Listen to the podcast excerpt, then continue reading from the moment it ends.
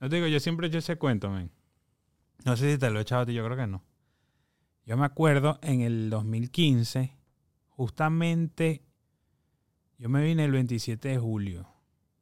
Y ahí en julio, justamente antes de venirnos, como cuatro días antes, yo estaba en el yaque. Y yo estaba en el yaque porque nosotros manejábamos uno de los hoteles del yaque, manejábamos el marketing. Y ese día yo me acuerdo que hicimos lo que íbamos a hacer. ¿Vivían los- ahí? los- no, no, no, no. O sea, yo fui a Margarita por tres días, después vine y me vine. No, eso fue en el 16. Ya yo estaba aquí. Ya yo había llegado, pero lo- el del 16 al 17 yo iba y venía. Unos días antes de venirme en el 16 ya definitivo, yo estaba en el yaque. Fui a visitar el hotel, fui a hacer unos videos, una vaina y tal. Y yo me acuerdo, entonces empiezo a ver los hashtags del yaque, me meto en el yaque y empiezo a ver. Y aparece Eduardo Orozco. ¿El Aparece? Eduardo Orozco en el 16. Por un triatlón. No, estabas ahí en un hotel, como con un laptop abierto y que no sé qué, Ah. trabajando en no sé qué vaina, pero se veía mucho que tenía que ver con proyectos digitales. Asumo que era con tus páginas de, de deporte, de lo que tenías allá. O tienes, no sé. Eso era un triatlón. Bueno, Lo que pasa es que. tú bueno, tomaste una foto con la laptop italiana y yo digo, coño, este tipo está metido en la industria. Dije, ¿cómo peleamos contra este tipo? Fue lo que yo pensé. porque obvio, el pana tiene el nombre. Yo digo, y la, porque en ese momento estaba la gente como que empezando o sea, a meter en agencia. Nosotros estábamos bien sólidos. O sea, teníamos clientes grandes en Venezuela. Ya estábamos posicionados. Pero yo digo, mira la gente que se está metiendo. De la gente con quien entra que tengo que pelear. Hermano, y te conozco después como a los 3, 4 meses. Aquí. Ajá, cuando Estaba- nos No, conocimos. vale, yo lo que tenía era la computadora abierta. A lo mejor estaban revisando, no sé, el despacho de un proveedor de unos cascos de pero para que tú ciclismo. veas el poder de un post, man. Para que tú veas el poder de un post. Y que tú ves lo que estás buscando. Exactamente. Exactamente. Y, y es- y eso es lo que Lo atrae. lo y todo que tienes en seguro. mente. Ahora, eso, eso es lo que te estaba diciendo, lo que estamos hablando ahorita. Fíjate, nosotros llegamos hace ya siete años. Que, que tú también decidiste, vengo y me instalo aquí. Ese proceso, obviamente se ve el cambio de cuando nos conocimos ahorita. Cuando nos conocíamos éramos dos locos con un sueño de, mira, ¿cómo logramos esto? Hoy en día, ¿cuántas cosas no has logrado ya aquí? ¿Cuántas cosas no has hecho? Seguro. eventos que ha salido para la calle. Igual nosotros hemos logrado, coño, cosas que yo no me imaginé que iba a lograr en este país.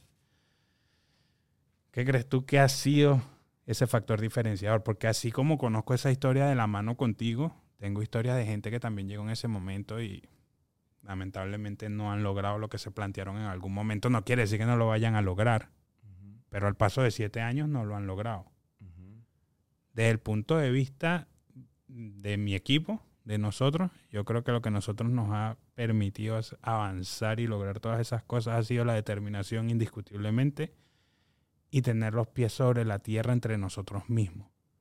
Porque he visto proyectos buenos que cuando medio empiezan a lograr cosas, hermano, se desbarata la cuestión porque que fui yo, que no, que fui yo, que yo soy más importante, que tú eres más importante. Seguro. ¿Cómo ha sido ese proceso para ti? Yo pensaría, pensaría que eso tiene mucho que ver con el mindset, con perspectiva, con honestidad y respeto. Mindset de lo que quieres lograr de verdad. Total.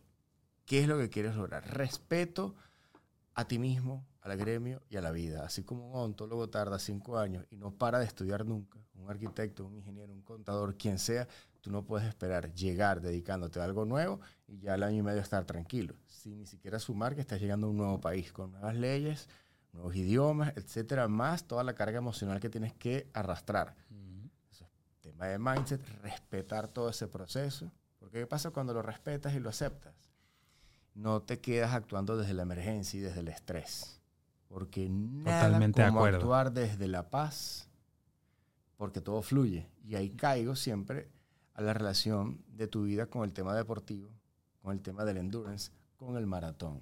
Era algo, Corre que un iba, maratón. era algo que te iba a to- tocar. Hay unas ahorita. metáforas impresionantes que yo he conocido en la vida. Una, por supuesto, es el maratón. La otra puede ser, brother, hacer una sopa. No. Hacer una sopa. No cualquiera hace una sopa. ¿Cómo así? No Abres un cual- sobre de No sopa cualquiera- Maggi, hermano, no y lo echas en agua hirviendo. una sopa bien. Ah, bueno, ya estamos entrando ya Eh, en no te quedó la papa al dente como te quedan los demás tubérculos, como te puede quedar el pollito que no se seque, como puedes rendir o no el agua para que, que Wow. todo llegue a su momento, en qué momento echar todos los ingredientes y aguantar de pie, picando, ahorrando el material sin ensuciar la zona de trabajo. Y que los, las 10 personas, 5 personas que coman digan, coño, qué sopa tan buena. Sí, es Haz verdad. una sopa. Es verdad. Ahí estoy raspado. Ya nada Tienes más que con no evaluar, dejar. Primero, como, como, pro- como comerciante, como lo que sea. Tengo distintos proveedores de los ingredientes que van aquí. Conoces el tiempo de cocción o el tiempo de, de acción de la cocina. Esa olla, ya tú conoces eso, porque yo soy parrillero, pero llegas a casa ajena, Eh, sí, sí, te sí, sí. desenvuelves igualmente. No, entonces, lleva esa metáfora a la vida real. Y- pero poniendo, disculpa que te interrumpa, poniendo ese ejemplo que tú dices de la sopa está bien, pero la parte del, algo que me, ha parecido, me parece bastante interesante, yo siempre he odiado correr, lo odio, yo sé que esto es amoroso. De hecho, cuando yo estaba en las selecciones de chamo que si básquet, los deportes que hice, cuando tocaba correr, hermano, yo sufría, sufría mal. Hace cinco, cuatro o cinco años yo empiezo a correr.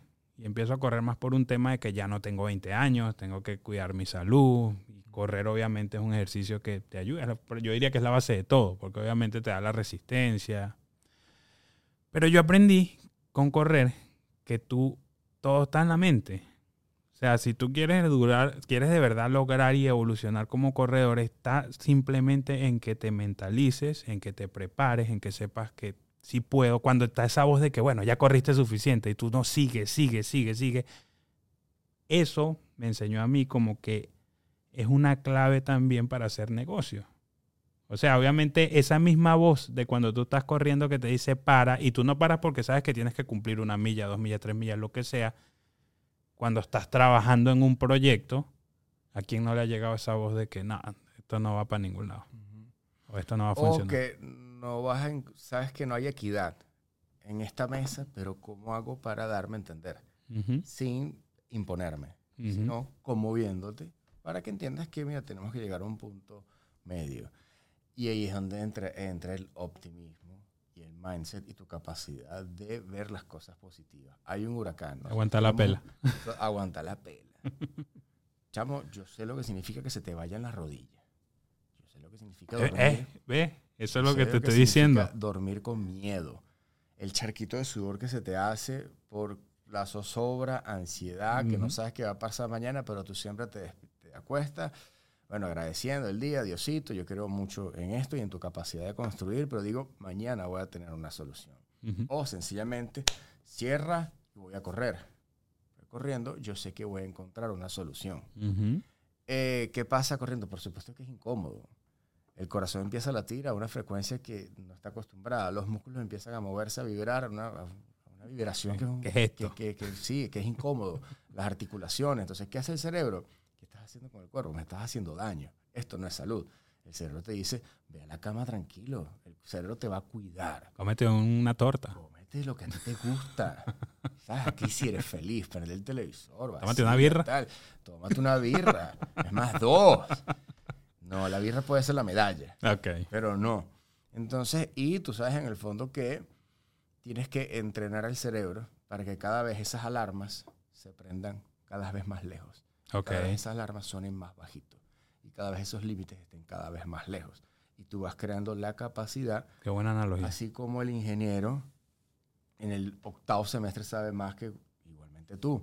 Correr o tu carrera de ingeniería es tu carrera de vida. Correr no puede ser porque quiero perder 5 kilos.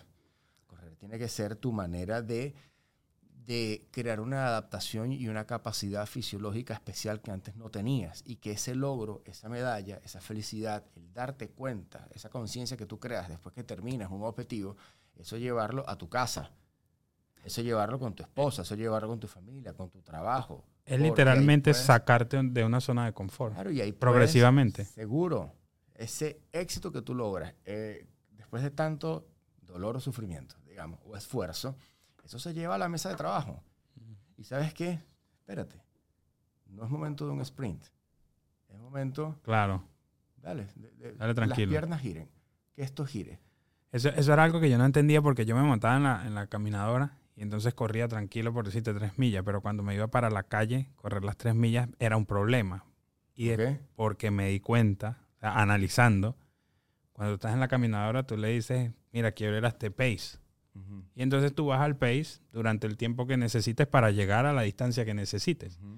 Cuando tú no corres, no entiendes de esto y te vas a la calle, como tú no tienes el pace controlado en la caminadora, tú, te, tú sientes que, ¿sabes? Y arrancas en quinta. Exactamente eso te lo iba a decir.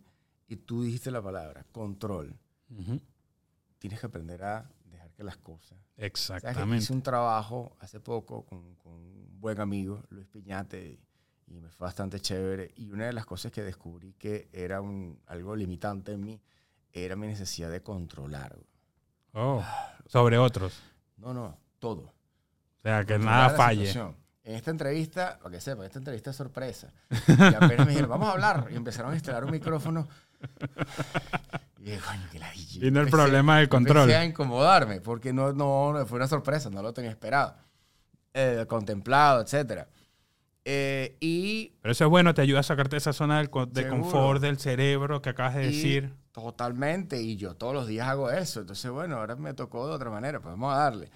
Y cómo fue mi mantra, fue eh, mandar a lavar la espalda todas aquellas cosas que no puedo controlar y deja que eso fluya. Así mismo. Entonces, cuando estás corriendo y suenan todas esas alarmas, tú sigues. Sigue, ¿qué vas a encontrar cuando estás en una mesa de negociación y te desesperas por encontrar una solución? Eh, no lo vas a encontrar. Estoy de acuerdo. Si que eso fluya, tú vas a encontrar porque tú tienes la capacidad.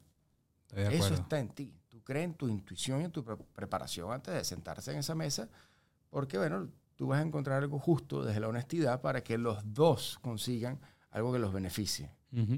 Entonces, descontrolar, o sea, dejar que las cosas caminen, quitarle el control a todo,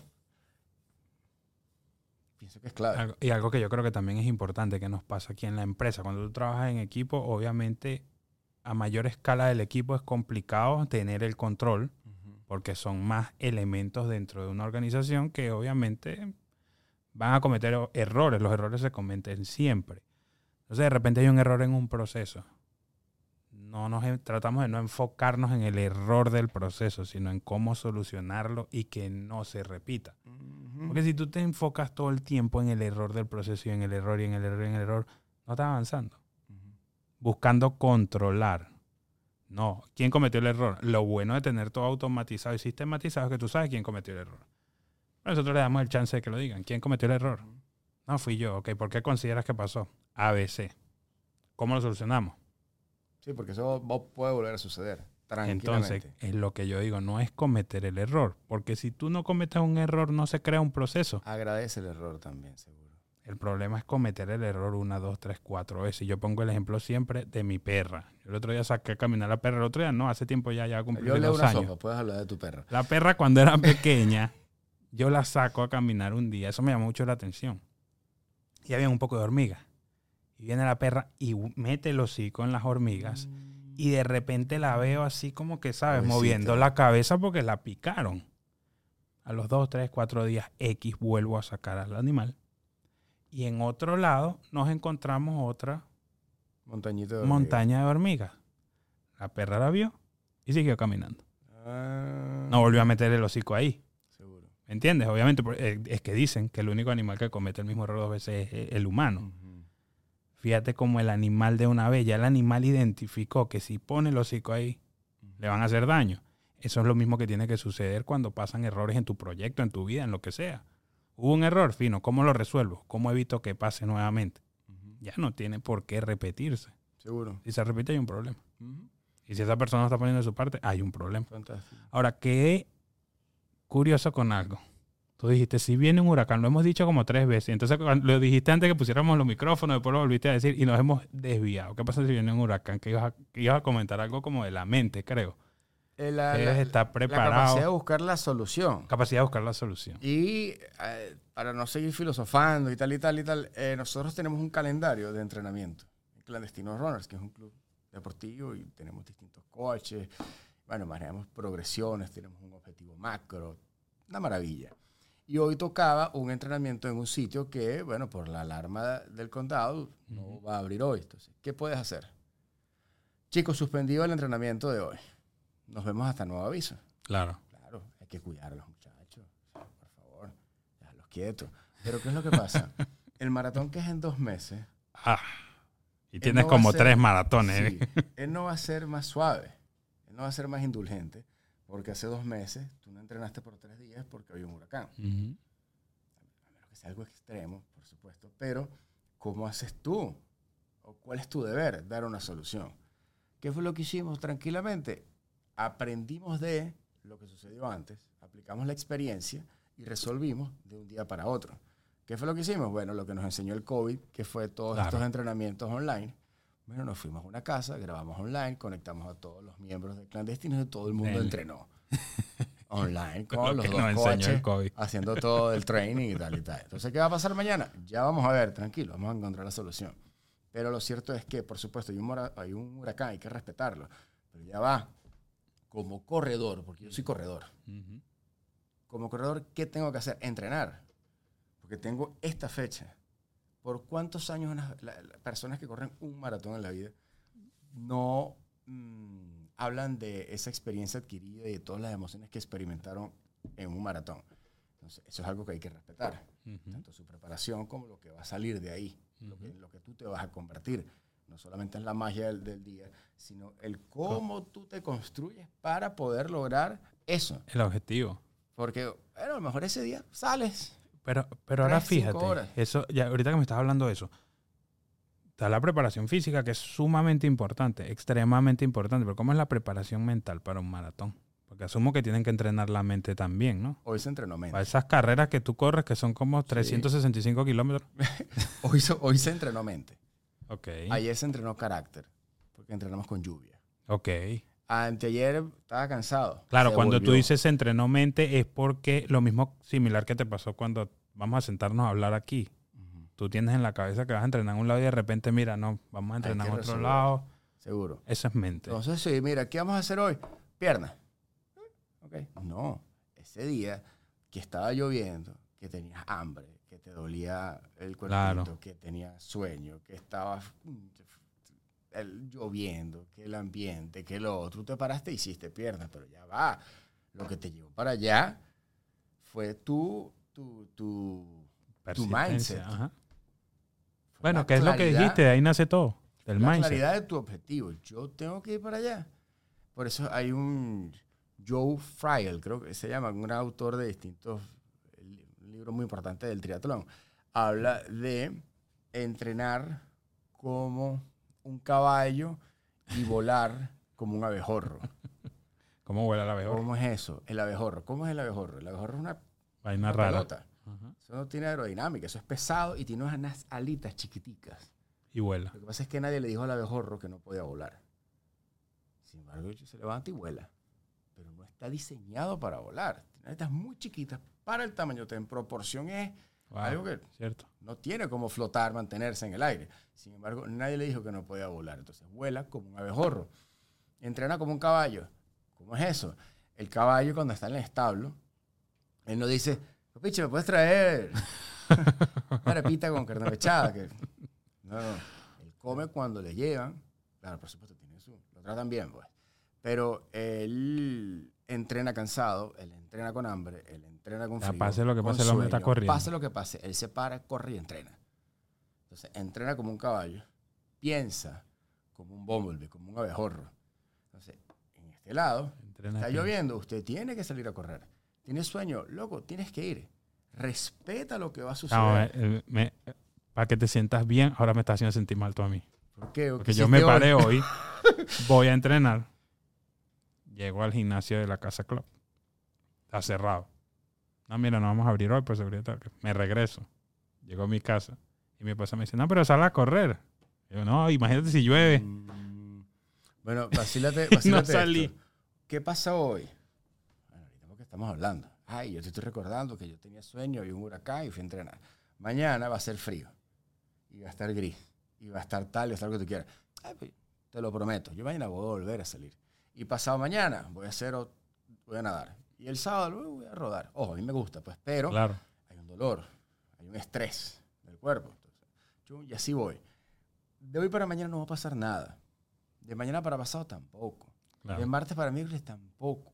Del 5 de octubre al 6 de octubre tampoco.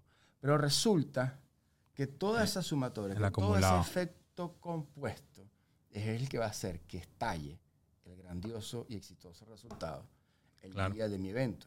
Por eso es que a veces tuve gente llorando de la euforia, descontrolada. ¿Pero por qué? Si corrió un maratón. Si corrió, bueno, ¿por qué tanto? Todo el No, proceso. porque emocionalmente, esa es otra cosa, pues capaz no drenas emocionalmente día a día. Yo dreno día a día. Por eso es que a veces yo lo logro, ok, venga. Bueno, vamos al otro, pues. Y yo me estaba preocupando. Yo dije, "Eh, hacer que soy un mal agradecido con la vida, Ya- que ya no puede ser que no lo celebre. Ya normal. Y después me dijeron, no, chico, lo que pasa es que tú dosificas la euforia. Y ese día aquello, el otro. Bueno. La Pero gente llorando eso. a tu lado y que "Ah, Sí, no no, no, logramos. no, yo quiero llorar cuando termine. Dígame el gol. Cuando estás el- buscando el gol de un partido y llega el gol es Claro. la claro. euforia. Entonces, es eso. De hoy para mañana no va a pasar nada. Va a pasar si lo haces. Vale más la frecuencia que la intensidad del día. Eso está bueno. Eso está bueno. Haciendo un resumen. te sientas mal? Haciendo un resumen. No, pero esta tarde hago algo. Te lo aseguro. ¿Esta qué? Esta tarde. Me parece bien. Ya, ya entró en mi mindset. Me encanta. Esta tarde tienes que hacer algo para no fallar en el acumulado. Eh, por favor, weón. Haciendo un resumen. Ser flexible, no controlar. Seguro. O sea, para tener éxito en los proyectos más que todo. Ser flexible, no controlar. Entrenar como un caballo, pensar como un abejorro. Eh, el mindset, dijimos que es la como que la base de todo. ¿Qué crees tú que me, esté- me está escapando ahí? Ajá. Eh, y fuck the patience. O sea, manda a lavar la paciencia. Hazlo mañana. Hazlo hoy. Eso, eso creo que es clave.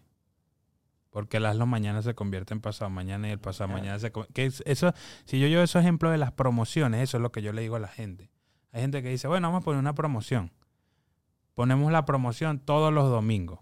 Entonces yo digo, si tú pones la promoción todos los domingos, te paras con flojera este domingo y dices, voy el que viene. El que viene, te fuiste a rumbear, no te paraste y dijiste, bueno, voy el que viene. Y del domingo que viene en el domingo que viene, no hay urgencia Y que eso está ahí. del volumen de la promoción. Pero si tu promoción es solo por este domingo, así tú hayas rumbeado, si te paraste tarde, si tienes flojera, te la cabeza, si es algo que te interesa, vas y lo consumes. Porque estás creando la urgencia, la necesidad, el ya. No está la paciencia. Cuando tú tienes tantas opciones, no hace efectivo una promoción. Seguro. Y eso la gente tiene que tenerlo en cuenta. Te entiendo. Te Porque entiendo. creen que es que porque ay, hice 20 dólares off, sí, eso no. O sea, pero ¿cuál es la urgencia? Te entiendo. Si son 20 dólares, hay gente que hace eso y le funciona, pero es una estupidez. Es como que algo más psicológico, porque ponen precio normal 200, menos 20 off 180 y eso está ahí. Eso es algo psicológico, pero si tú estás haciendo esa promoción porque realmente quieres aumentar el flujo de venta ese, ese mes, en ese momento, lo necesitas, tiene que ser 20 off 180 solo por hoy. Estás creando la urgencia, estás creando la necesidad, estás creando lo imposible. O sea, si no lo compro, Y- ya y no si pude. no funciona, eh, bueno, no, no es No estimado. todo funciona, exacto, no todo funciona siempre. Que es como le digo yo a la gente cuando los hats, hay gente que los hats le empiezan a llegar litsi, litsi, litsi, el día que no le llegan, pero hoy no llegó. Ah, pero tienes cinco días seguidos que te han llegado por encima de lo que estabas esperando. Endurance, brother. Endurance. Si un día no llegó, tenla. O sea, uno por lo general tiene un promedio. Mira, vamos a recibir 10 diarios, por decirte algo. Pero entonces tu negocio recibió 14, 16, 18, 7. Mira, pero llegaron 7. Ajá, suma 14, 16, 18, 7 y divídelo entre los Promedio, 4 ya, días. Claro. Estás por encima. Ujú. Quédate tranquilo. La gente se desespera. Igual, que, Respeto. igual que cada turno al bate no es un honrón. Seguro. Entonces, las promociones van a tener sus honrones, van a tener sus FAO, van a tener su fly atajado. De hecho, ponchado ya leíste el lanzador de alguna manera. La última promoción que hice en el laboratorio de las ventas nos ponchamos parados en el home. Y yo soy una empresa que hace esto. Lo que quiero decir con esto es que esto no es una varita mágica. Es nuestra propia empresa y nos ponchamos con tres strikes parados. Ni siquiera hicimos swing. ¿Qué hacemos nosotros? Reestructuramos, nos sentamos, evaluamos qué pasó, por qué no funcionó. Vamos para adelante. Cambiamos presupuesto, cambiamos segmentación, cambiamos oferta. ¿Qué está fallando? No me voy a poner, ah, no sirve, apágalo. Yo soy una empresa que hace esto todos los días. Le montamos hasta cualquier cantidad de clientes y fallamos en nuestra propia promoción. Lo que quiero decir con esto es que esto no es una varita mágica. Vas a fallar. Pero también vas a triunfar. Y cuando triunfas es muy sabroso porque es lo que dice el maratón cuando terminas de correr el maratón. Estás, mira, estamos recibiendo parejo, sabroso. ¿Cuántos tiros libres no, ha hecho- no hizo Michael Jordan en su vida para ser el Exactamente. exitoso que fue? Exactamente. El problema, y siempre lo digo, ven esto como un gasto y no una inversión. No es una inversión. Respeto. Tienes que creer en el proceso, respetar el proceso. Esto es una carrera de 100%. es una compañía. ¿Cuánto, ¿Cuánto tiempo quieres tú que dure tu compañía? ¿Un año y medio? Me dijo un cliente en estos días, necesito hacer un legado de 700 años. Y yo dije, wow, primera vez que me pide un proyecto tan largo plazo. Pero veremos qué haremos. es muy interesante su visión. Sí. Él habla de 700 años y me habló de una seguridad financiera para muchas generaciones. O sea, es una visión, según lo que me compartía, de billonario. Seguro. Y tú, como le digo yo a la gente, la gente quiere hacer un millón en el primer tiro libre. Tú para hacer un millón tienes que hacer mil, diez mil, cincuenta mil, cien mil No, no, claro. y así sucesivamente. Entonces, obviamente, tú vas a hacer mil, diez mil, cincuenta mil porque tienes tu vista en un millón. Si tú tienes tu vista en cincuenta mil, vas a hacer quince mil. Así funciona. Entonces, no pretendas que va a pasar de cero al millón porque decidiste que vas a hacer un millón. De hecho, vamos a hacer ads. Los Para- hachas, los hachas las ventas. Sí, sí, sí. seguro, seguro. Bueno, no, esto era todo. Esto era todo, Eduardo. Esto era todo. Un placer.